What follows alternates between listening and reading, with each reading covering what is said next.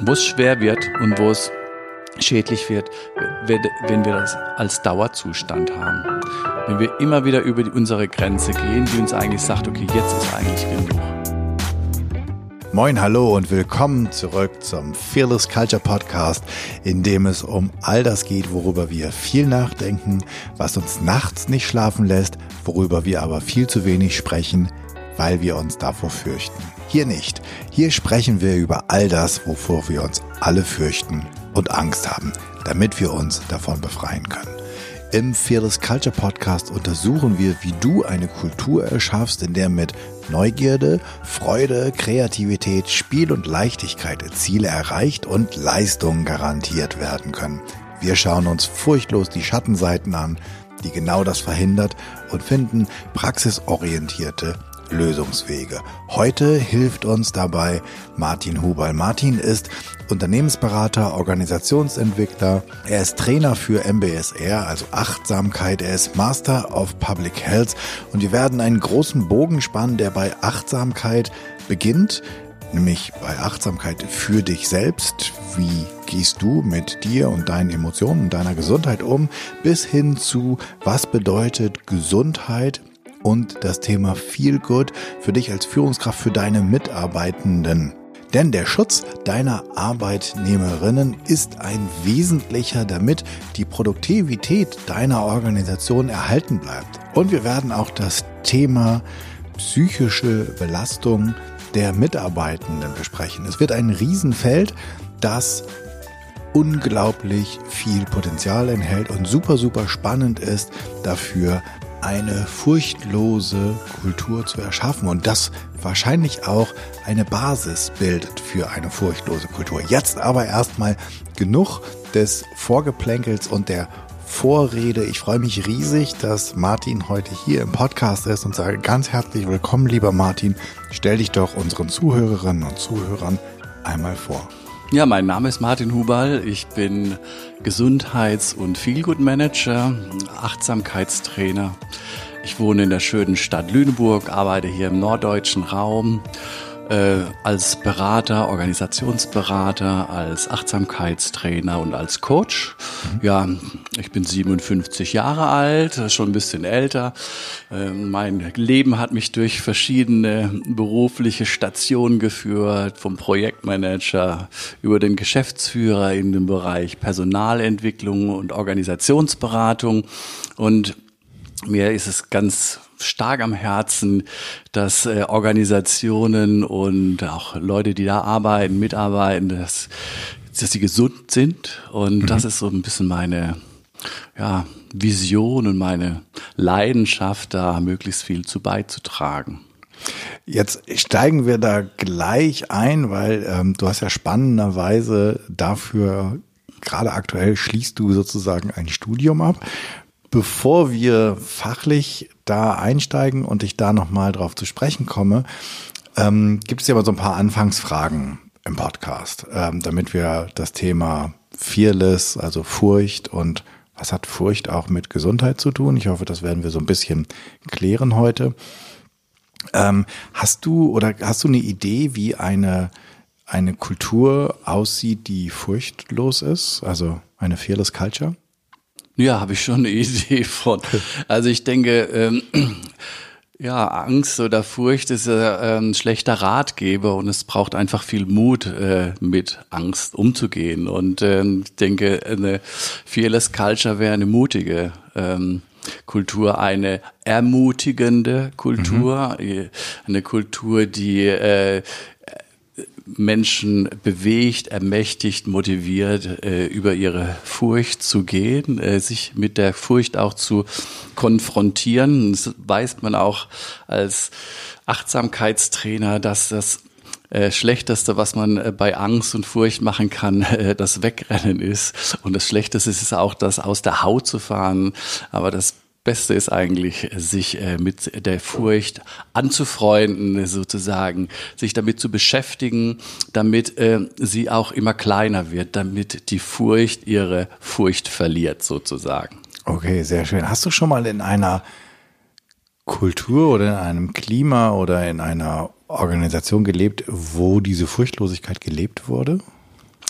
Oh, das ist schwierig zu sagen. Ich habe das oft in, in den ein oder anderen Beziehungen schon erlebt, auch mit ähm, Vorgesetzten oder selbst, als ich Vorgesetzter war, versucht, äh, einfach äh, für gute Atmosphäre zu sorgen, für eine Offenheit zu sorgen, äh, dieses, ähm, wie soll man sagen, also äh, mit Macht gut und positiv umzugehen ähm, Mitgefühl zu haben, mich äh, für Menschen dann zu interessieren, wenn ich äh, sozusagen als Führungskraft mit ihnen unterwegs war, auf Bedürfnisse eingehen zu können oder auf der anderen Seite, wenn ich jetzt zum Beispiel ähm, Mitarbeiter war, dass ich auf Chefs getroffen bin, die einfach einen guten Umgang mit mir gepflegt haben, äh, die zugänglich waren, äh, die ihr Chef Gebaren nicht raushängen ließen, sondern äh, wo man einfach auch auf Augenhöhe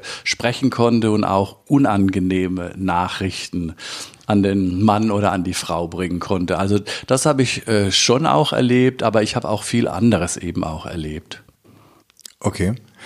Ähm, hast du ein Beispiel für das? Du hast eben sehr, sehr schöne Beispiele und motivierende Beispiele für dafür ganz kurz angerissen, was man alles tun könnte als Führungskraft, um furchtlose Kultur zu machen. Mitgefühl haben, hast du gesagt, ähm, das Chefgebaren äh, beiseite lassen, äh, wahrscheinlich einfach Mensch sein.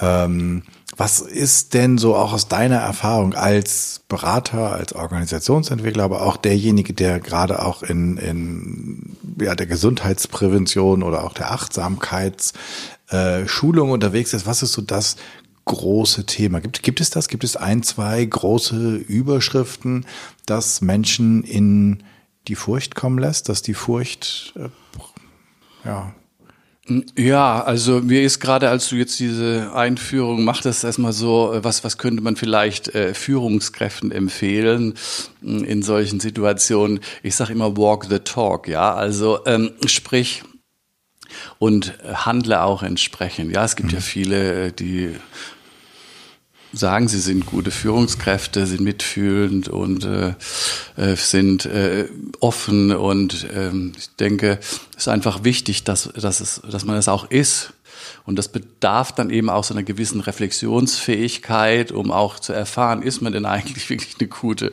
Führungskraft? Und das bedarf dann auf der einen Seite einer guten Selbstreflexion und äh, zum anderen aber auch der Bereitschaft, äh, sich mit den Mitarbeitenden entsprechend äh, zusammenzusetzen und auch mal äh, reinzuhören, ja, wie kommt man denn so an und äh, für offene, ja, für Offenheit und offene Atmosphäre auf diese Art zu sorgen. Das ist ein, wäre das zum Beispiel, denke ich mir, ein wichtiger Punkt, also mhm.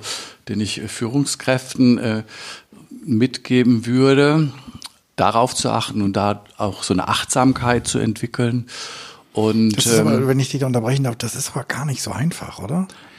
Also ähm, mhm. wirklich reinzuspüren und darauf zu achten, wie ich wirke und ob ich das alles ermögliche, sozusagen furchtlos zu sein? Also wie, wie entwickle ich eine Achtsamkeit? Ja, natürlich, also ist es nicht einfach, weil an sich äh, sind wir ja so programmiert, dass wir uns also eine, Norma eine Sozialisation normal gelaufen ist, halten wir uns für gute Exemplare. Wir denken, wir sind toll, wir, wir machen alles richtig äh, und das sind meistens die anderen, äh, die nicht recht haben oder die nicht so toll sind oder die es irgendwo nicht drauf haben. Naja, das ist vielleicht die eine Seite. Man kann natürlich auf der anderen Seite auch vielleicht auch bei anderen viel Positives sehen, so je nachdem, ob du na, ein positiverer Mensch bist. Aber auf jeden Fall ähm, ist das, liegt das im Normalfall nicht an, nicht in uns, äh, sehr kritisch zu sein. Es du meinst, wir sind, wir sind sozusagen von Geburt schlechte Selbstreflektoren? ich glaube manchmal schon. Also Selbstreflexion muss man lernen. Mhm. Also ähm, man, äh, wie in jeder Entwicklung kriegt man das mit. Äh, wie sind die Eltern? Ja, können sich Eltern äh, selbst reflektieren. Man lernt das vielleicht von einem, von der Führungskraft, mit der man mal zu tun hatte. Und es gibt ja bei vielen ähm, Führungskräften Führungskräften eben solche biografischen Erfahrungen, die sehr prägend für sie sind, sozusagen. Ja. Also ganz klar darauf zu schauen, welche Führungskräfte hatte ich denn in der Vergangenheit, was habe ich denn von denen gelernt? Und da könnte es sein, dass ich entweder mal von den Eltern oder von Lehrern oder von frühen Führungskräften mal gelernt habe, oh, wie funktioniert denn überhaupt sowas wie Selbstreflexion oder manchmal kriegt man es vielleicht auch über einen Achtsamkeitstrainer oder über ja, vielleicht auch einen psychologischen Berater äh, gelehrt. Aber es ist nicht in die Wiege gelegt, sagen wir mal so, sondern Reflexion ist ja eine Gabe, die wirklich nur der Mensch hat. Ja, wir haben also als einziges Lebewesen hier auf dieser Erde die Möglichkeit, darüber zu, nachzudenken, was wir denken. Ja? Und ähm, das macht uns ja einzigartig und das ist letztendlich auch der Grund, warum wir hier in Häusern leben und äh, nicht auf Bäumen. Ja. ja. Hast, hast du einen hast du einen Tipp? Äh, eigentlich kommen die Tipps ja immer erst am Ende, aber äh, da wir gerade dabei sind, also wenn ich jetzt Zuhörerin und Zuhörer, Zuhörer bin äh, und ich denke so, hm, okay, Selbstreflexion wie geht's denn richtig? Also es gibt bestimmt tausend Sachen, wie ich nicht dahin komme. Und aber hast du einen Tipp, wie ich ganz einfach mich selbst reflektieren kann? Weil das, wenn ich, wenn ich, also wenn ich dich richtig verstanden habe, sind wir ja nicht unbedingt dafür gemacht, uns selbst zu reflektieren. Und wir glauben häufig auch, dass die, dass die Doofen die anderen sind. Ähm, ist zumindest bei mir meistens so. Nein, das war jetzt ein Scherz. Ähm, wie komme ich denn dahin? Weil es ist ja eventuell auch ein schmerzvoller Prozess zu erkennen, dass nicht nur in der Theorie ich auch einen Teil daran habe, sondern dass ganz praktisch an der Auseinandersetzung gestern um 11.30 Uhr mit dem Karl, der Claudia und dem Peter ich eigentlich derjenige bin, der es verbockt hat. ähm, ne, also das, das, du, du hast vorhin gesagt, walk the talk, mhm. total richtig wie kriege ich das jetzt hin, dass ich nicht nur sage, ja, ja, ich denke auch über mich nach und ähm, ich habe mir auch schon mal von meiner Partnerin die Meditations-CD ausgeliehen oder von meinem Partner, sondern wie mache ich es jetzt wirklich? Mhm. Also ich, äh, auf, ein, auf der einen Seite ist natürlich äh, Selbstreflexion, äh, die äh, funktioniert irgendwie immer. Also es wäre jetzt falsch zu sagen, wir wären da nicht für gemacht, sondern es ist okay. eine Fähigkeit, die in uns angelegt ist mhm. und äh, die wird halt so oder so genutzt, ja. Und ähm, zu einer Selbstreflexion ist wichtig, dass man einfach eine gute Selbstwahrnehmung hat. Ja. Mhm. Und wir wissen halt auch aus der Psychologie, wer eine gute Selbstwahrnehmung hat, hat auch gleichzeitig gute Empathiefähigkeiten. Heißt, äh, wenn ich äh, für selbst mich gut wahrnehmen kann, dann nehme ich auch automatisch äh, leichter wahr, äh, was bei meinem Gegenüber gerade vorgeht, äh, wie es ihm geht. Ja? Und äh, zum Beispiel auch ein Effekt von Achtsamkeitstraining, dass äh, über die stärkere Selbstwahrnehmung, die bessere Selbstwahrnehmung auch die Empathiefähigkeit äh, wächst und dadurch halt auch ein besseres Miteinander äh, geschehen kann. Ja, also wäre zum Beispiel mal eine ähm, ganz wichtige Voraussetzung, um mehr äh, Selbstreflexion machen zu können, einfach auch sich in Bezug auf Selbstwahrnehmung zu schulen, in sich mal reinzuhören, seine Bedürfnisse ernst zu nehmen, äh, überhaupt zu merken, oh, wo sind da Gedanken, welche Gedanken habe ich überhaupt, gibt es vielleicht auch bestimmte Modelle, die so vorherrschend mhm. sind und andere weniger? Gibt es, sind das Gedanken, die mich eher bremsen oder sind das eher Gedanken, die mich ähm, vielleicht antreiben? Auch in welche Richtung treiben sie mich denn an?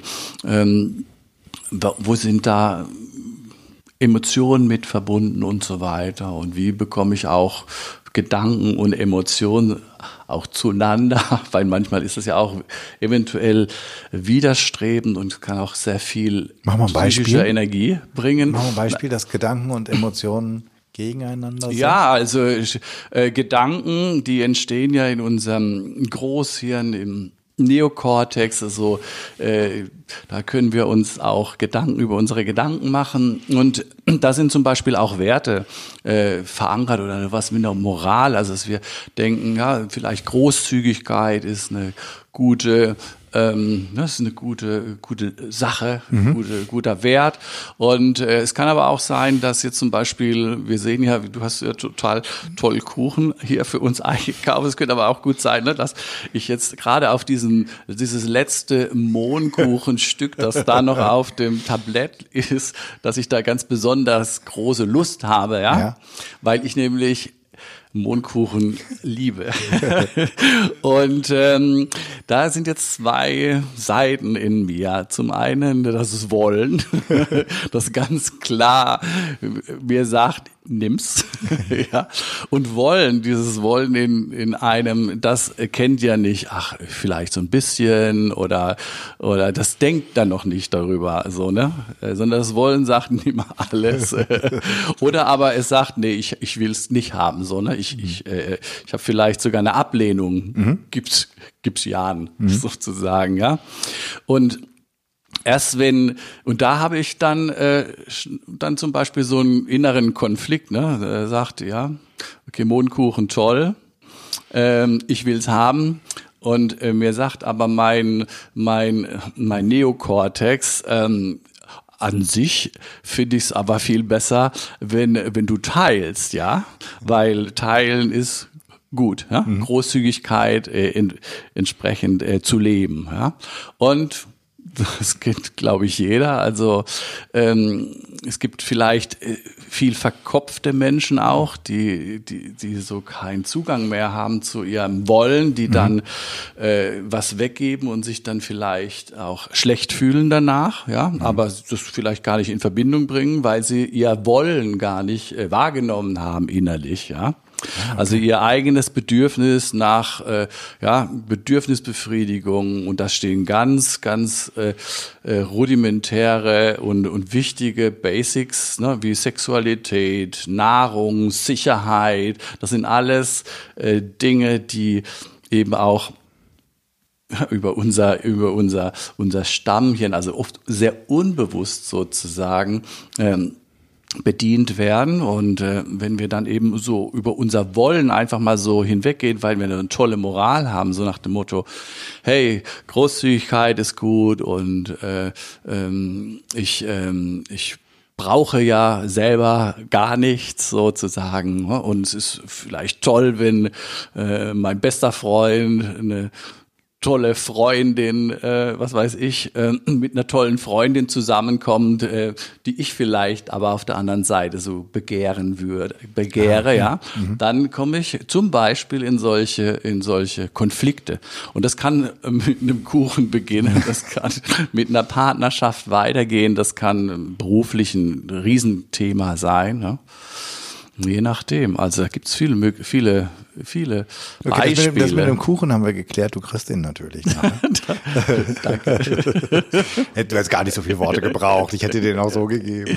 Ja, aber das Spannende ist ja, dass ich ja in meinem eigenen Dialog bin, ja, und mhm. wir machen ja jetzt sowas wie, oh, das ist gut, Offenheit zu haben, mhm. weil in der Offenheit kann man mal abklären, wie sind überhaupt bei Jan solche äh, Bedürfnisse vorhanden, den Mondkuchen zu essen. Ich bin davon ausgegangen, ich schließe ja aufgrund meiner Vorlieben für Mondkuchen auch, dass alle ihn dass haben wollen. Alle ihn haben wollen, genau.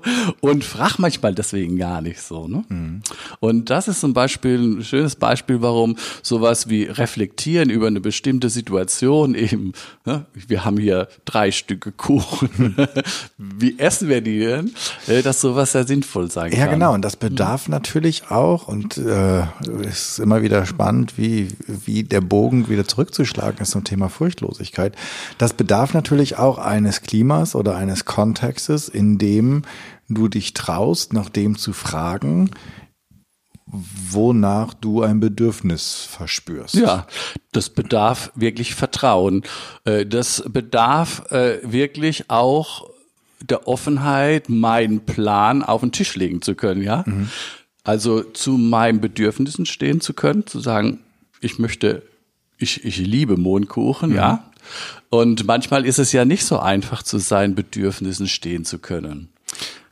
Ja, mhm. manchmal ist es auch äh, ja schon so, dass es manchmal gar nicht, äh, dass viele Menschen gar nicht wissen, welches ihre Bedürfnisse sind, weil nämlich das, was wir so somatisch wahrnehmen, was wir so Bauchgefühl nennen, oftmals äh, noch gar nicht so gut erforscht ist. Das heißt, diese Selbstwahrnehmung funktioniert gar nicht so. Wir haben zwar irgendwo so ein Gefühl, aber so richtig zuordnen kann man das nicht. Also ja, vor allem, wenn man davon lange abgeschnitten ist. Genau. Oder, oder sich selbst abgeschnitten hat oder es eventuell nie wirklich gelernt hat, dann ist der Zugang natürlich schwer. Wahrscheinlich ja. wie, wie eine Sprache, die ich nie gelernt habe oder genau. die ich wieder nicht so, die ich so lange nicht genutzt habe, dass ich sie eigentlich nicht mehr wirklich verstehe. Genau. So. Und dann ist natürlich. Und dazu dient Achtsamkeitstraining beispielsweise, ja. ja. Und jetzt wird mir natürlich auch, wir haben vorhin ganz kurz mal das Thema Furcht und Gesundheit gehabt. Mhm. Ähm, jetzt wird natürlich auch relativ klar, dass es, ist jetzt meine Vermutung, also es, äh, dass wenn ich meine Bedürfnisse, weil ich sie nicht erkenne, weil ich unachtsam erstmal mit mir selbst bin, ähm, und wenn ich die dann quasi mit Füßen trete, beziehungsweise nicht beachte, dass daraus körperlich halt auch Gesundheitsschäden erwachsen können. Oder? Ja. Auf jeden Fall. Also es ist äh, so ein innerer Konflikt, der da entsteht, zum Beispiel zwischen diesem, ähm, ja, zwischen diesem Denken und diesem Wollen, ja, der kostet sehr viel psychische Energie, es ist psychisch belastend. Ja? Das ist so wie äh, du gehst äh, zur Arbeit, weil du weißt, ja, du brauchst, äh, was weiß ich, 3000 Euro pro Monat, um deine Familie äh, durchzubringen, mhm. aber die Arbeit macht dir überhaupt keinen Spaß. Mhm. Ja, es ist eine Tortur. Ja? Und wenn du sowas jahrelang machst, ja, dann wird sich irgendwann mal das das Wollen bemerkbar machen. Das Wollen musst du schon so sehen, ist eigentlich der Chef. Ja.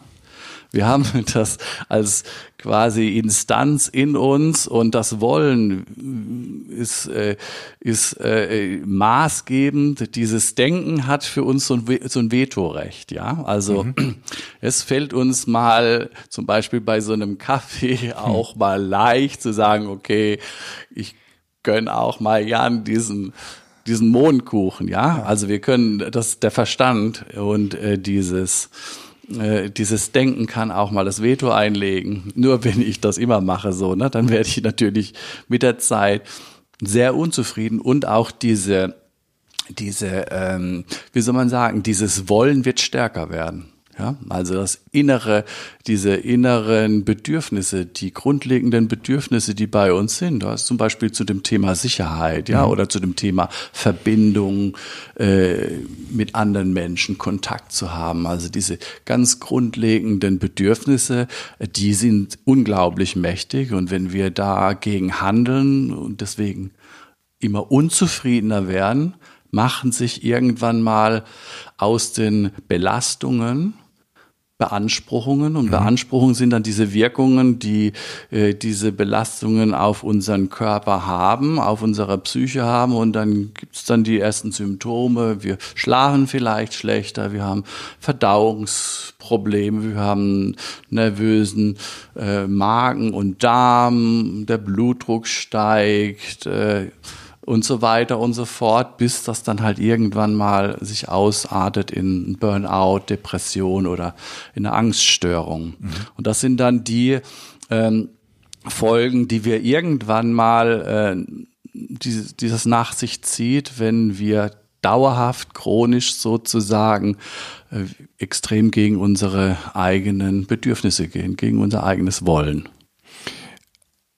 Und jetzt kommen wir das ist sozusagen das, das, worauf ich selbst für mich achte, um meine Selbstachtsamkeit, um meine Selbsterhaltung eigentlich zu haben. Also, dass ich ab und zu mal in, auf mich höre, in mich lausche, mhm. um zu wissen, was mein Wollen sagt, damit es nicht irgendwann einfach übernimmt. Ja. Ähm, und eventuell in Formen, die für mich ungesund sind. Und wenn wir das Ganze jetzt auf die Organisationsebene ziehen und ich ähm, versuch jetzt sozusagen dahin zu kommen, dass du uns ein bisschen was erzählst, was man als Master of Public Health alles weiß ähm, und was man alles tun kann. Wenn ich das jetzt auf die Organisationsebene ziehe, dann bin ich ja quasi als Führungskraft, als Inhaber, als Chef derjenige, der nicht nur auf sich selbst hören sollte, also in sich selbst hinein, sondern ich bin ja auch verantwortlich für das Wohlergehen meiner, boah, das ist jetzt wäre jetzt echt ein fieser Begriff, aber er passt hier rein, Arbeitskräfte, damit sie mir halt erhalten bleiben. Ich mag ja. das überhaupt nicht von Arbeitskräften zu sprechen, weil es Menschen sind und keine ja. Arbeitskräfte. Ja, ja. Ja, aber es in, in diesem, ich finde, das in dem Bild passt es, passt das einfach toll. Ja. Ähm, und im Vorgespräch hat Martin mir schon ein bisschen was erzählt, deswegen steuere ich so zielgerade, hoffe ich zumindest, auf eine, auf, auf eine Antwort hin, beziehungsweise auf ein Thema, weil du hast ähm, in deinem Studium erarbeitet, wie ich als Führungskraft oder im Unternehmen rausfinden kann, wie es meinen Mitarbeitern geht, oder? Also ich, du hast, du hast doch Ach so, da, ja. Ähm, ja, ja. Mhm. Also wie, wie, wie mache ich das? Weil ich glaube, das ist super spannend, weil ich natürlich will, dass die Menschen, die mit mir arbeiten, die ich eingestellt habe, weil ich von ihren Kompetenzen überzeugt bin oder doch, sonst hätte ich sie nicht mhm. eingestellt, denen ich eventuell in meinen Augen eine ganze Menge Geld bezahle. Also Chefs denken immer, sie würden gut bezahlen. Wollen wir zumindest hoffen, dass sie das einen kleinen Augenblick lang denken. Ähm, was kann ich tun, damit die also damit die, das, das klingt jetzt so ausbeuterisch, damit die mir erhalten bleiben, damit ihre Potenziale fördern, damit sie das tun können, wofür sie hoffentlich da sind, wofür ich sie aber definitiv eingestellt habe. Was mache ich da?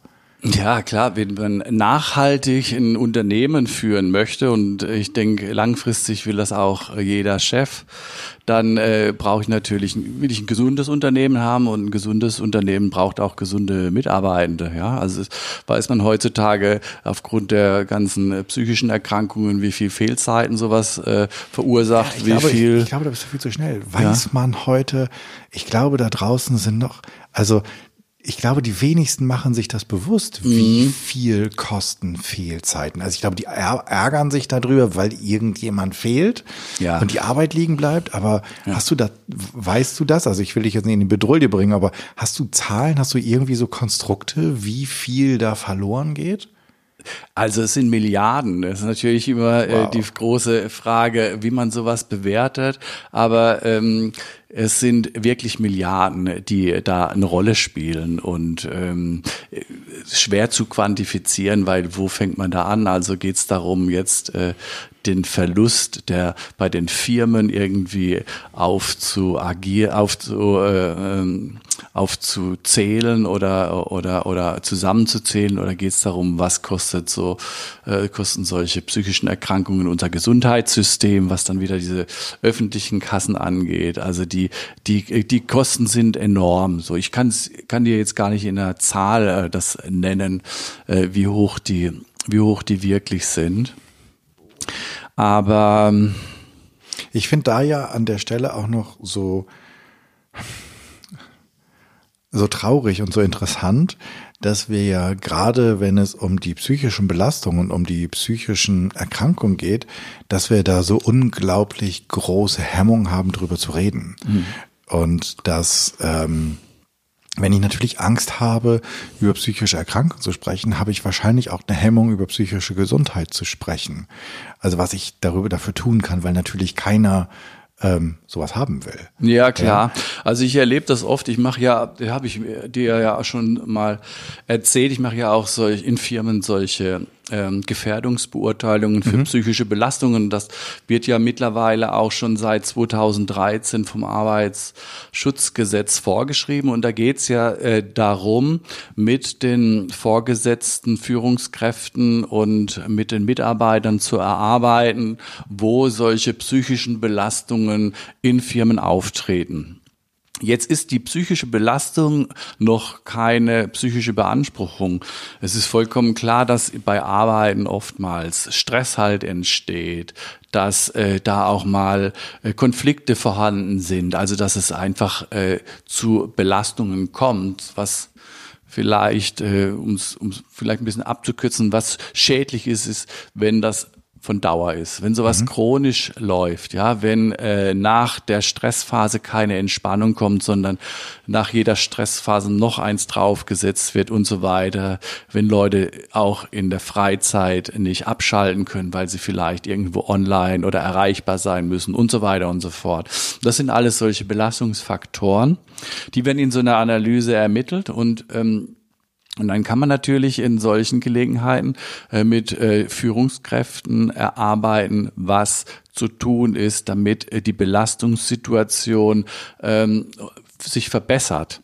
Weil wir wissen halt aus den Gesundheitswissenschaften, ähm, dass äh, dauerhafte chronische Belastungen irgendwann zu psychischen Beanspruchungen führen und letztendlich mit der Zeit zu psychischen Erkrankungen. Kannst du für den ganz normalen, äh, gesundheitstechnisch nicht vorgebildeten Zuhörer und Zuhörerinnen Belastung, Beanspruchung und Erkrankung voneinander trennen, so, weil du benutzt diese drei Begriffe ja. wie quasi drei Stufen. Ja. So ganz grob, so, so Daumenwerte. Ja, man könnte vielleicht so ein Beispiel für eine äh, äh Belastungssituation ähm, äh, kann man sich so vorstellen, ähm, jemand arbeitet in einer Fabrik zum Beispiel und die Belastung äh, ist die, dass er immer die gleichen wiederkehrenden Handgriffe macht. Mhm. Ja? Und das wäre sozusagen das, was man ja auch von außen sehen kann, dass sich dann auch über Verhalten zeigt zum Beispiel. Da ist eine Belastungssituation da.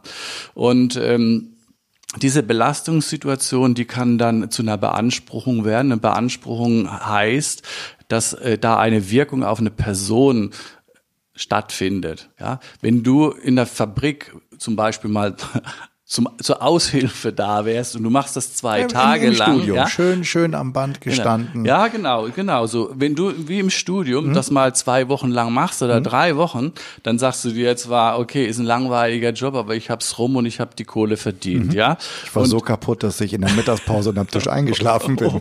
okay, ja. Dann hast du aber auch gesund reagiert, weil dann hat sich dein Körper die Erholung auch geholt in der Mittagspause. Aber stell dir vor, nach vier Wochen oder nach, nach, nach sechs Wochen äh, geht's weiter, ja. Mhm. Äh, dann werden sich dann halt Wirkungen zeigen und solche ne, Beanspruchungswirkungen sind zum Beispiel äh, ständiges Ermüdetsein, äh, auch äh, nachts denkst du immer wieder an diese Tätigkeit, ja. Äh, es ist eine Monotonie da. Äh, du wirst vielleicht äh, irgendwie, äh, wie soll man sagen, langsamer auch in deinem Denken, nicht mehr so kreativ. Also um das es könnten sich Schmerzen entwickeln. Es, es wird sowas wie, ja, es, es kommt sowas wie ähm, wie, wie, wie Depression vielleicht in Verbindung mit. mit also ich hatte, ich habe das glücklicherweise nur sechs Wochen gemacht. Ich ja. war im Rohbau äh, von Nutzfahrzeugen, mhm. äh, also wo man quasi so ganze äh, Stahldinger von, also ich habe so die, die, den Vorderbau zusammengebaut. Also es war körperlich echt anstrengend. Ja.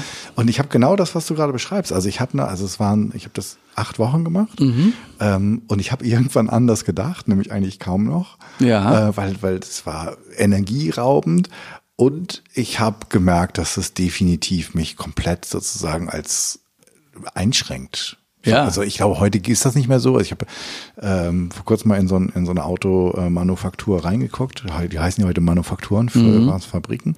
Und da ist ja ganz viel automatisiert und dann heben ja. die alles mit, also alles irgendwie Computer oder, oder Roboter gestützt. Da ist ja, ja nicht mehr so richtig viel an, an Muskelkraft. Auch früher war das so. Mhm. Ja. ja. klar, es, äh, man darf es auch nicht unterschätzen. Solche monotonen Arbeiten verlangen ja oftmals auch eine hohe Präsenz oder eine Art, okay, du brauchst schon eine bestimmte Konzentration, eine bestimmte Wachheit da, auch genau. wenn das dann irgendwann mal automatisch abläuft. Aber du forderst deinen Geist eben auch gar nicht mehr. Und äh, genauso wie es äh, Überforderungen gibt, gibt es auch Unterforderungen von bestimmten, ja, von deinen mhm. mentalen Fähigkeiten. Und das ist genauso äh, gesundheitsgefährdend wie äh, ja dann die Arbeit von einem Projektmanager im hochkomplizierten Projekt, der äh, der viel Abwechslung hat, der viel äh, Selbstständigkeit sportlich gestalten kann, ja, auf der einen Seite, aber vielleicht der, äh, wo der Leistungsdruck entsprechend genau, groß sagen, ist. Genau. Ne? Ja. Und der wird's dann genauso wie der, der Bandarbeiter irgendwann mal merken, vielleicht kriegen die äh, Magenschmerzen oder. Das ist dann die ähm, Beanspruchung? Das ist dann die, Be genau, dann bist du bei der Beanspruchung, okay. also bei der Wirkung, ja. Also die Tätigkeit hat, äh, die, die, die Belastung hat entsprechende Wirkungen auf den Mitarbeitenden. Okay. So kann man das sehen, ja. Und wenn die äh, Beanspruchungen lange andauern, weil es äh, chronisch äh, wird, ja, dann wird irgendwann aus dieser Beanspruchung die Erkrankung. Ja, wir werden immer, äh, im, im, also das ist normal auf der Welt, dass wir Beanspruchungen auch haben. Ja, mhm. äh, hast eine Herausforderung. Es ist ja auch gut, dass wir, wenn zum Beispiel ein bisschen Stress entsteht, wenn wir wacher, die Konzentration fährt hoch, ja. Also Stress hat ja nicht nur negative Auswirkungen, sondern Stress mobilisiert auch, ja. ja. Stellt Energie zur Verfügung. Wir wollen es schaffen. Äh, man kann auch noch mal eine extra Stunde hinlegen, ja. Wo es schwer wird und wo es schädlich wird, wenn wir das als Dauerzustand haben. Mhm wenn wir immer wieder über die, unsere Grenze gehen, die uns eigentlich sagt, okay, jetzt ist eigentlich genug. Ja? Und da hört es eben auch auf. Wir waren ja beim Denken und beim Wollen vorhin, ja, wenn uns unser Denken immer wieder sagt, ah, jetzt noch mal eine extra Stunde, dann vielleicht kriegen wir es dann auch äh, hin, dass unser Chef besser über uns denkt oder wir kriegen eine, eine Gehaltserhöhung oder Beförderung, ja, wo unser Wollen eigentlich sagt, hey, kein Bock mehr, mhm. geheim, mhm. leg dich hin, oder so. Mhm. Oder mach was mit der Frau oder mhm. mit dem Mann oder wie auch immer, ja. Also wenn wir da äh, in diese, in dieses, da kommen wir nämlich in dieses Abschneiden, wo es nicht mehr darum geht, was unser Wollen uns sagt, sondern da geht es dann darum, dass unser Denken unser Handeln bestimmen will, ja. Und du analysierst jetzt mit dem von dir erarbeiteten Konzept, was, was wir tun im Unternehmen, wenn ich dich reinhole.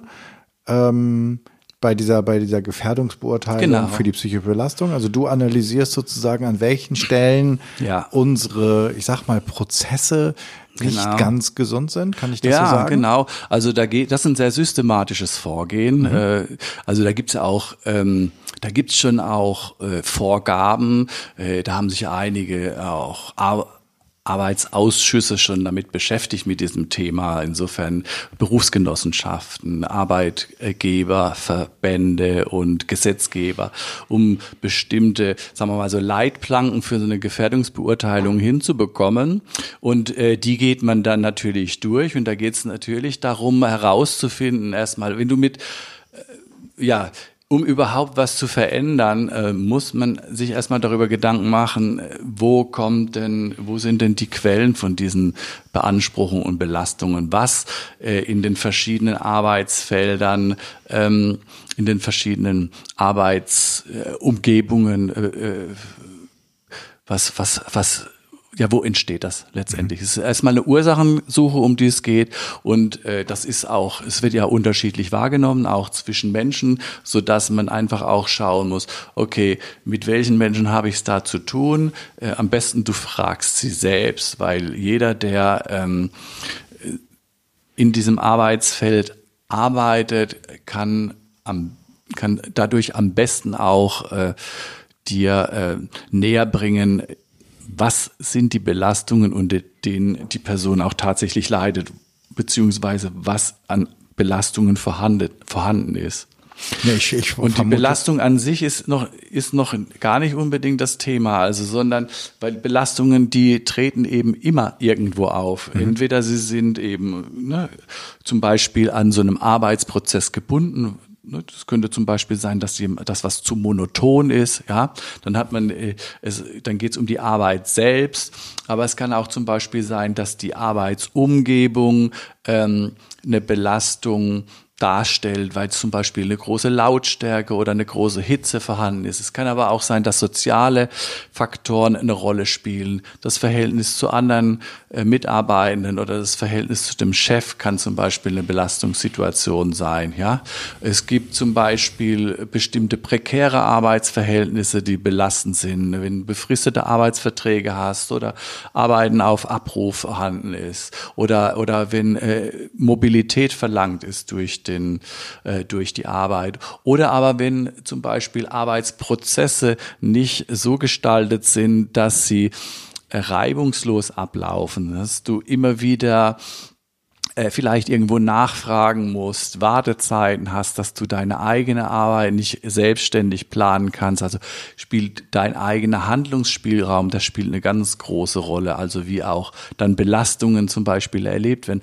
Also es ist also wirklich ein sehr umfangreiches Verfahren, Absolut. dass man da durchgeht und das ist sehr, kann man standardisiert machen. Da wenn wirklich, äh, wird, geht man wirklich einen Fragebogen durch, dann fragt man in Workshops Leute, stellt die Situation nach oder du gehst gehst als Berater oder ich gehe dann als Berater hin und gucke mir genau den Arbeitsplatz an und beobachte, ähm, wie Menschen sich da äh, bewegen und welche Belastungen da auftreten können. Jetzt hast du die Belastungen auf der einen Seite. Und jetzt kommt es aber auch noch darauf an, wie beurteilen die Leute wirklich ihre Belastungen, weil der eine, für den ist das in Ordnung, ja, mhm. so wie es ist, und für der andere ist das eine Unterforderung zum Beispiel, ja. Okay. Und du versuchst auf diese Art und Weise eben rauszufinden, okay, wo sind Belastungen, wo sind Beanspruchungen da und du willst natürlich, äh, dass ähm, es nicht zu dieser chronischen Beanspruchung kommt, sondern dass ich in den Arbeitsplätzen bei den Mitarbeitenden sozusagen äh, da also eine Balance ergibt, sodass keine gesundheitlichen Folgen zu erwarten sind.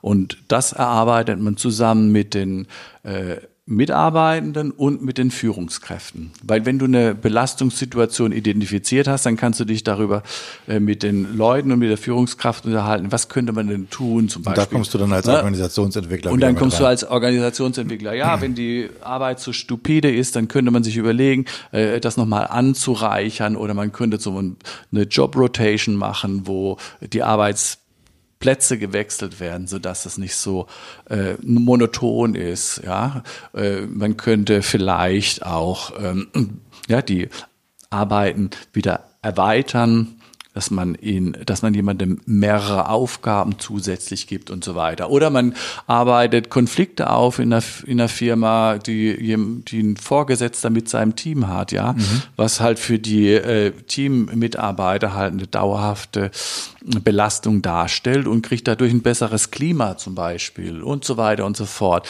Und das ist dann der zweite Schritt. Also der erste Schritt ist wirklich die Bestandsaufnahme. Der zweite Schritt ist das Erarbeiten von Maßnahmen. Der dritte Schritt ist dann wirklich nochmal zu sagen, okay, äh, wenn die Maßnahmen erarbeitet sind, haben die auch tatsächlich äh, die Belastungen gesenkt. Weil wir wissen heutzutage auch aus dem gesundheitswissenschaftlichen Bereich, dass es grundsätzlich so ist, je höher die Belastungen sind, umso eher ist die Wahrscheinlichkeit, dass daraus halt auch entsprechende psychische Erkrankungen entstehen. Und deswegen versucht man Belastungen abzusenken und auf der anderen Seite Ressourcen aufzubauen. Das ist sowas wie Handlungsspielraum oder Ressourcen wie soziale Unterstützung, gute Einarbeitung, gutes Miteinander mit der Führungskraft. Das klingt so, so als wenn die Lösung eigentlich immer gar nicht so wahnsinnig kompliziert ist, oder? das ist richtig. Ja, sie, sie sind, naja, also das ist ja noch ein Unterschied zwischen dem zwischen der Wissenschaft und der und dem praktischen Sein, ja. Also wir das wissen stimmt. zwar, wir wissen zwar, wir können jetzt ganz leicht sagen, ah okay, also dann äh, da ist ein Problem mit der Führungskraft da, eine starke Belastung, dann schulen wir diese Führungskraft mal. Aber ich weiß als Personalentwickler, dass es manchmal nicht so einfach ist, wirklich eine Verhaltensänderung äh, hinzubekommen. Ich habe ich hab ne? eher, also ich habe so zwei hintereinander so zwei Gedanken gehabt. Der ja. erste war, als du sagtest, naja, und dann analysieren wir halt, wo es solche Felder gibt. Da wollte ich die ganze Zeit, bevor du angefangen hast aufzuzählen, wollte ich die ganze Zeit sagen, naja, glaubst du nicht, dass das eigentlich jeder weiß, wo die Probleme liegen? Und dann hast du angefangen aufzuzählen und ich habe gedacht so, glücklicherweise habe ich diese Frage nicht gestellt, weil das Feld ist ja riesig. Ja. Und es ist wahrscheinlich gar nicht so, dass man das wirklich weiß. Und dann, um das ganz kurz zu Ende zu machen, und dann hast du gesagt, was man machen kann. Und ich war jetzt nicht bei dem Problem zwischen der Führungskraft, sondern ich war jetzt eher so arbeitsorganisatorisch. Und da habe ich am Anfang gedacht, so, naja, okay, das ist ja, dann musst du wieder riesengroß deine ganze Organisation umbauen. Ja. Aber du hast ein paar Beispiele genannt, wo ich fand, dass es gar nicht so riesig ist, sondern wo sich das so anhört. Ich meine, Job Rotation, okay, der eine macht links rum, der andere rechts rum.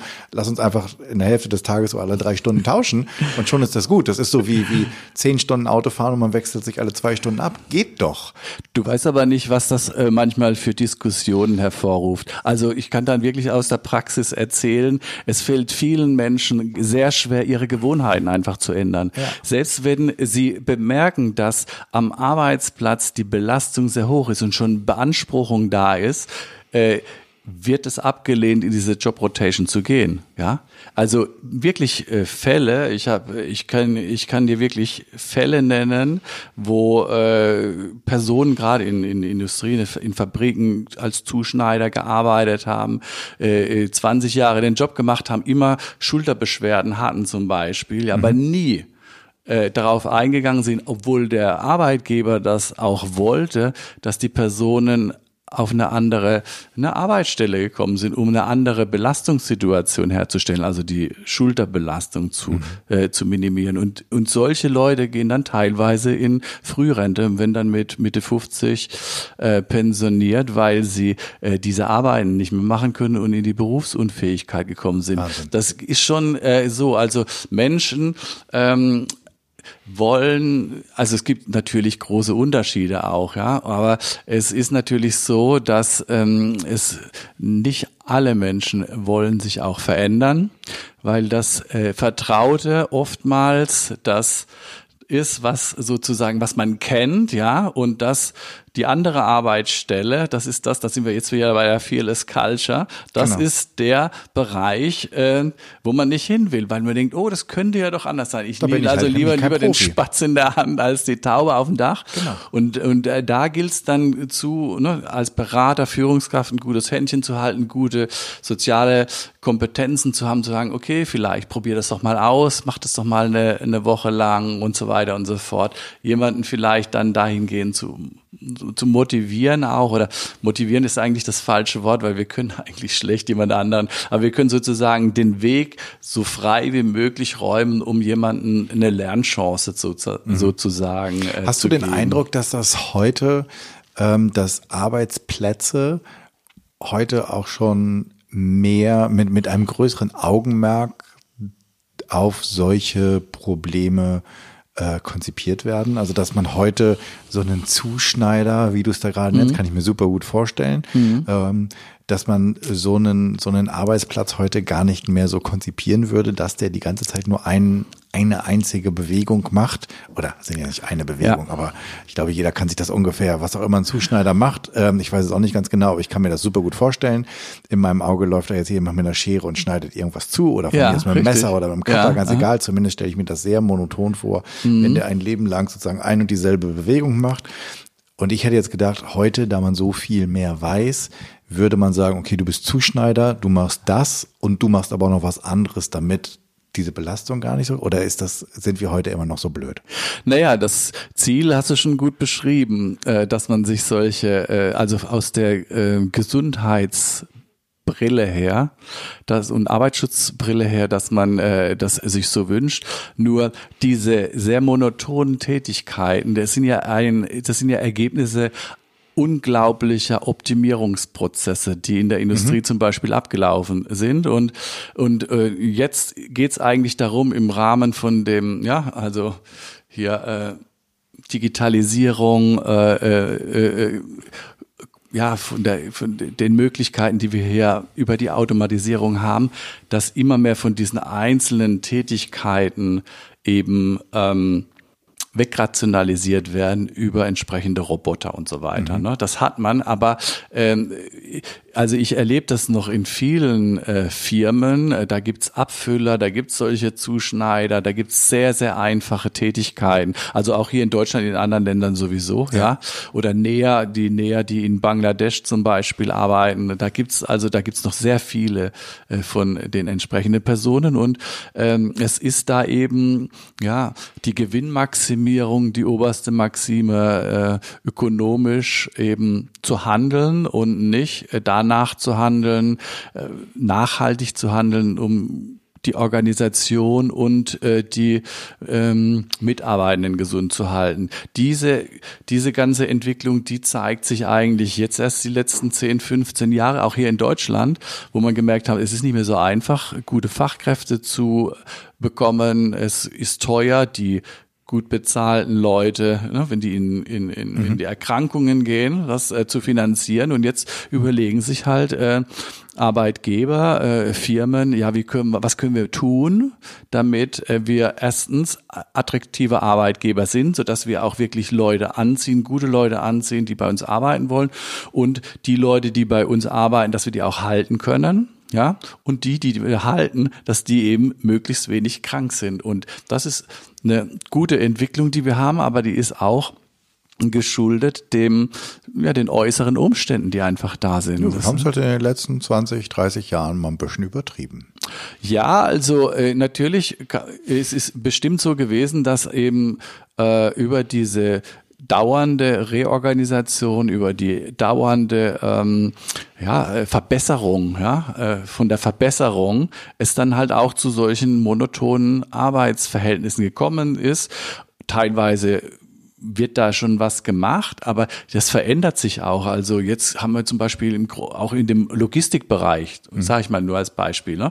Wir haben ja alle hier das Thema, äh, dass wir unsere Sachen mittlerweile online bestellen. Ne? Und es fahren aber haufenweise jetzt äh, äh Leute mit diesen ja, Autos rum, hier Kiste raus, Haustür, Unterschrift äh, und Auto rein, weiterfahren. Und das ist auch eine andere Art von Monotonie. Monotonie. Und das in einer Umgebung, wo die Straßen immer voller sind. Also stell dir mal vor, ja, ähm, was zum Beispiel jemand, der solche Paketauslieferung macht, hier in Hamburg, ja, was der teilweise für einen Stress erlebt, ja. Unglaublich. Ich habe ja gerade letztes Jahr mit ein paar Leuten drüber gesprochen. Also und die da das sind machen, wir Wahnsinn. und da sind wir eben bei einer ganz anderen Art von äh, von, auch, auch bei so einer Art psychischen Belastung, die, äh, die, der, der Job ist jetzt nicht mehr zu vergleichen mit dem Industriearbeiter, der da irgendwo was stupide äh, irgendwie verändert hat am Fließband. Jetzt haben wir den äh, Versandmitarbeiter oder aber die Leute, die irgendwelchen Hochregallagern arbeiten und dann die Bücher, die mhm. wir äh, lesen wollen,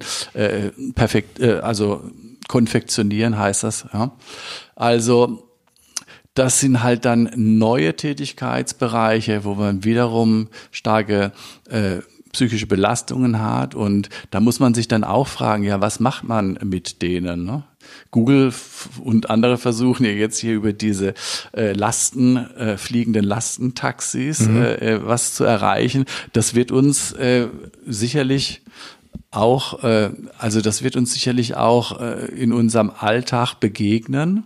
Ja, aus diesem Grund. Ich habe vor Aber, zwei Jahren äh, schon ja. Prototypen davon ja. gesehen. Ich habe schon einen Transporter gesehen, der, glaube ich, drei oder vier Drohnen an Bord hat mhm. und mit einem System innen drin, wie die Pakete nacheinander raus. Die Schwierigkeit ist nicht der Transporter, nicht die Drohnen, mhm. sondern die Schwierigkeit ist, wo werden die Pakete abgeworfen.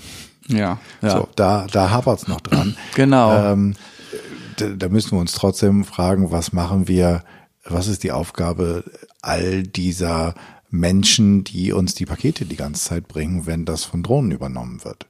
Ja, ähm, komischerweise war es, also ich, man sieht ja das oftmals, dass sich halt über die Veränderung von den Verhältnissen auch, jetzt hier übers Internet zum Beispiel, über dieses ganze Online-Shopping äh, sozusagen auch äh, unsere, ne, unsere, unsere Arbeitswelt verändert. Ne? Also wir haben immer mehr von Leuten, äh, die jetzt unterwegs sind, die diese Teile ausliefern, dann äh, kann es passieren, dass es irgendwann irgendwelche äh, Drohnen machen oder was weiß auch immer. Ich weiß es nicht, was äh, passiert. Es ist ein großes Thema, dass äh, jetzt über die Digitalisierung, äh, dass äh, sich die Arbeits ja, die Arbeitsfelder, dass ich, dass viele Arbeitsplätze wegfallen, gerade auch von äh, Menschen, die halt ähm, vielleicht nicht so hochqualifiziert sind oder auch von Menschen, die hochqualifiziert sind. Also manche äh, sprechen da auch von Ärzten, die man vielleicht auch äh,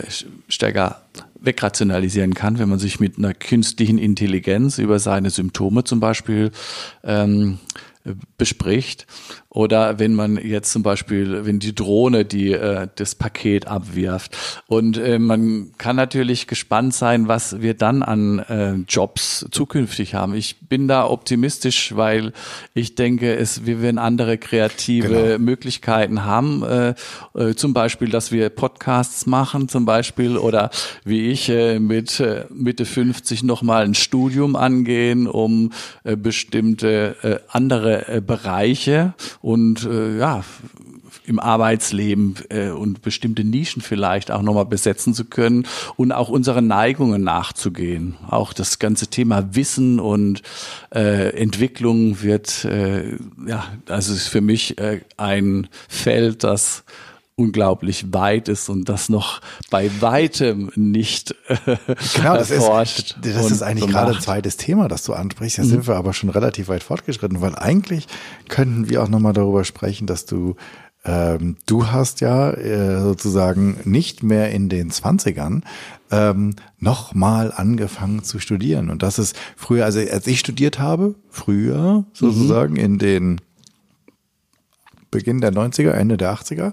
Äh, da hatten wir ähm, und ich würde, da hatten wir Seniorenstudenten. Ja. Ähm, die waren aber, die waren aber noch mal zehn Jahre älter als wir zwei, oder mhm. zehn, 15 Jahre. Also sie waren halt schon wirklich ähm, in der Pension und sind dann halt nochmal zur Uni gegangen.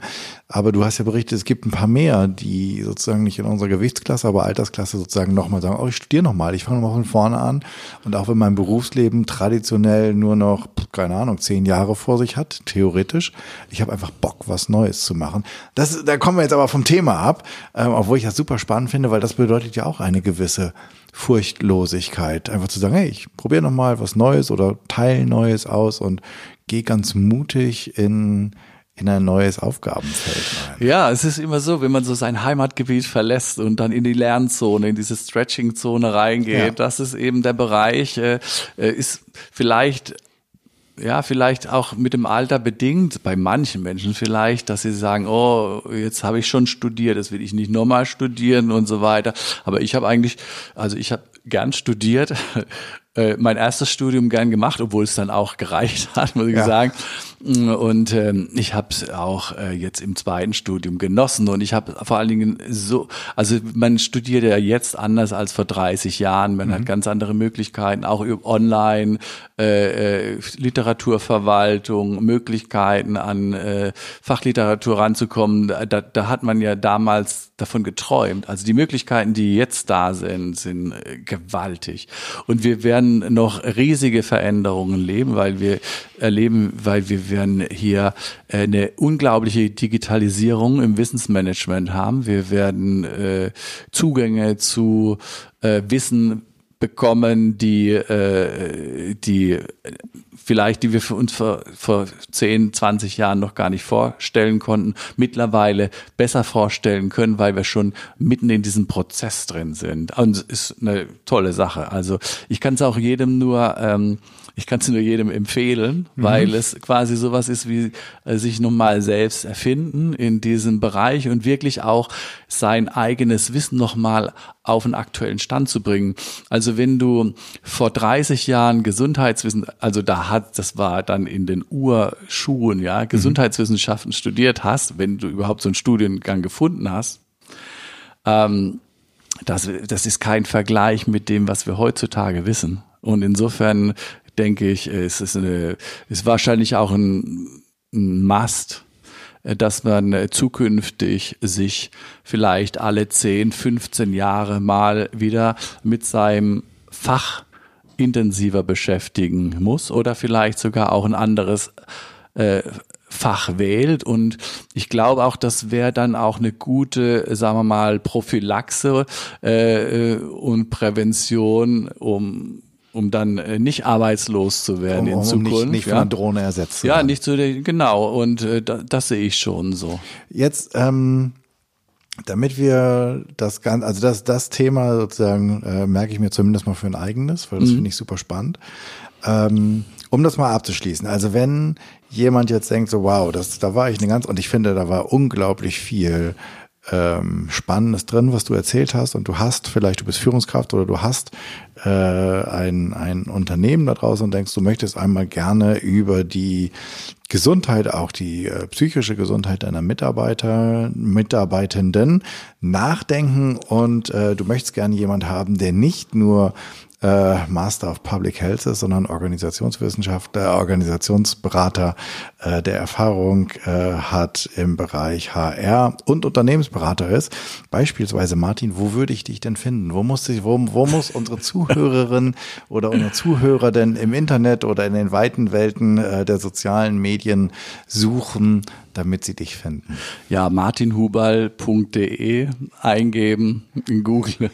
Das äh, funktioniert auf jeden Fall. Oder Facebook habe ich auch ein, oder zum Beispiel bei Xing, was das angeht. Äh, da Okay, auf diese Art und Weise. kommt, kommt Geht's definitiv in die, in die Shownotes. Ich finde das super spannend, was du erzählt hast. Und es hat mir zumindest äh, in vielen Bereichen komplett neue Felder eröffnet, über die ich noch gar nicht so nachgedacht habe. Hast du einen Tipp für unsere Zuhörerinnen und Zuhörer für ein Buch, das man vielleicht auch äh, nah an dem Bereich, das man gelesen haben sollte oder vielleicht sich für den nächsten für die nächsten langen Wochenenden mal besorgen sollte? Ja, vielleicht für Führungskräfte dieses Mindful Leader.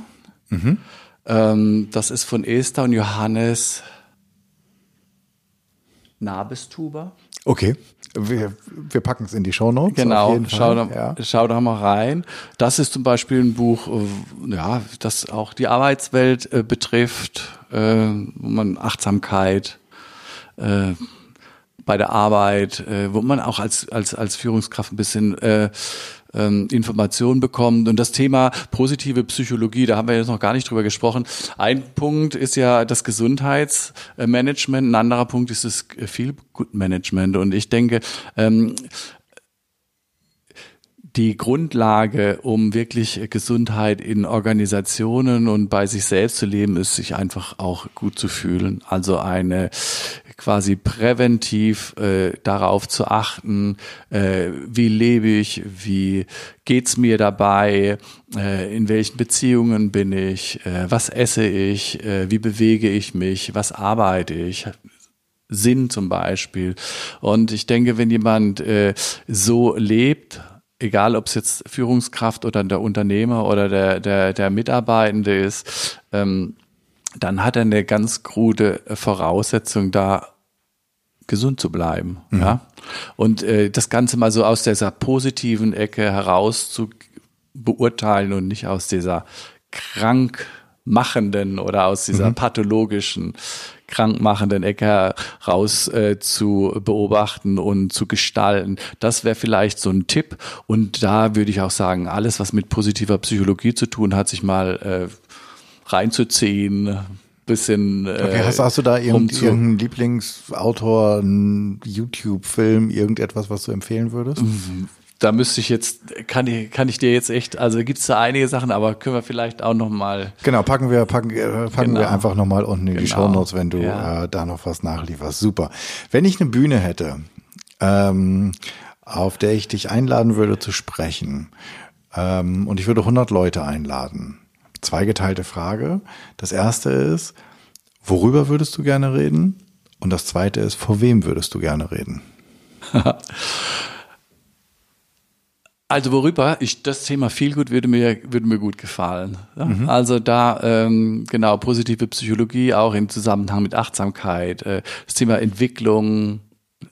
Ich bin dann so ein Freiheitsfanatiker. Das passt ganz gut zu dem Fearless-Thema, weil ich denke, frei zu sein äh, heißt auch äh, dieser, also furchtlos zu sein, ne, in diesem Mut zu leben. Und also von denen ich wünsche mir dann einfach äh, Leute, die Interesse daran haben, die äh, für sich frei entscheiden, das Thema interessiert mich und da gehe ich hin. Das wären die, die ich mir da wünsche.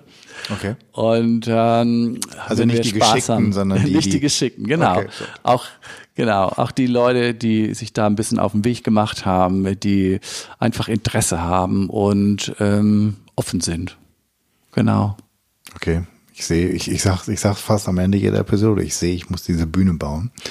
ähm, ich werde mal Holz sammeln gehen, damit das irgendwie funktioniert. Ähm, hast du eine Idee für die Zuhörerinnen und Zuhörer, hm, was sie in der nächsten Woche, wie auch immer, in den nächsten Tagen einfach mal tun könnten, um wir waren vorhin bei selbst, wir sind an ganz vielen Themen vorbeigeschrabbelt ähm, oder auch tief eingetaucht. Wir sind äh, bei dem Thema Selbstreflexion gewesen, wir sind bei dem Thema äh, Gesundheit, wir sind bei psychischer Belastung, viel gut gewesen, Achtsamkeit. Mhm. Also irgendeine kleine Aufgabe, die wir denjenigen, die zuhören, einfach mal mitgeben, dass sie es ausprobieren können?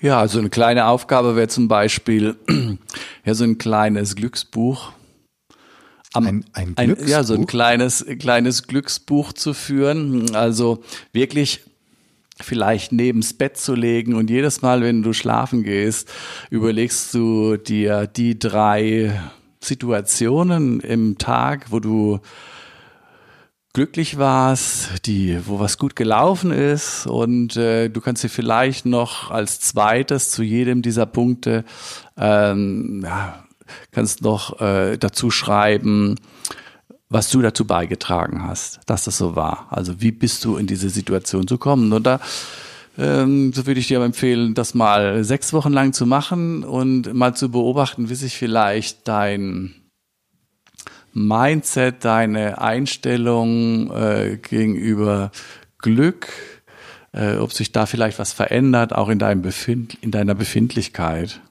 weil du wirst dann deine Aufmerksamkeit auf dieses Thema lenken. Und das ist bestimmt gut. Ich finde, besser kann man an dieser Stelle den Podcast nicht beenden. Ähm, Martin wird gleich ganz glücklich, weil er kriegt sozusagen das letzte Stückchen Mondkuchen. Ich habe hab schon zwei auf meinem Kuchen, auf meinem Teller. Zumindest hoffe ich, dass, dass mein Beitrag dazu ist, ihn heute ein bisschen glücklich zu machen. Martin, tausend Dank, dass du dir die Zeit genommen hast ähm, und hier im Podcast warst und dass du uns diese auf die vielen Fragen so viele spannende und erhellende Antworten gegeben hast. Vielen, vielen Dank. Gerne. Danke. Also, tschüss. Tschüss.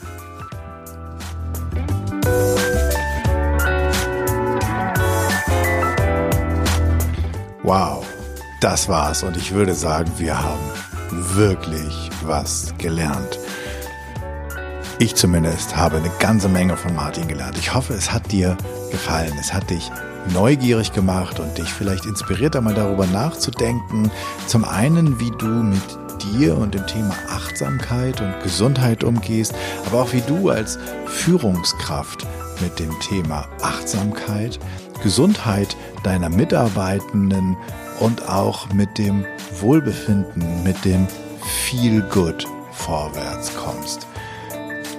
Es hat dich vielleicht auch inspiriert, wie du darüber furchtloser werden kannst und eine Fearless Culture erschaffen kannst. Ich freue mich über dein Feedback und Ideen, was ich noch machen könnte, was ich besser machen könnte. Für mich ist dieser Podcast ein Herzensthema und dein Feedback bedeutet mir sehr viel. Wenn du ein Thema hast, von dem du meinst, das müsste mal besprochen werden und du bist eine gute Ansprechpartnerin oder du kennst eine oder einen, dann schreib mir bitte an podcast@janschleifer.com. Abonniere diesen Podcast auf iTunes, Spotify, Stitcher oder wo auch immer du Podcast hörst. Und natürlich freue ich mich riesig über deine 5-Sterne-Rezension bei iTunes. Denn damit wird der Kreis derer, die diesen Podcast hören können, größer und wir können alle zusammen etwas verändern. Wir können zusammen eine Fearless Culture erschaffen. Ich hoffe, du bist bei der nächsten Episode wieder dabei. Bis dann, bis zum nächsten Mal. Sei furchtlos, dein Jan. Música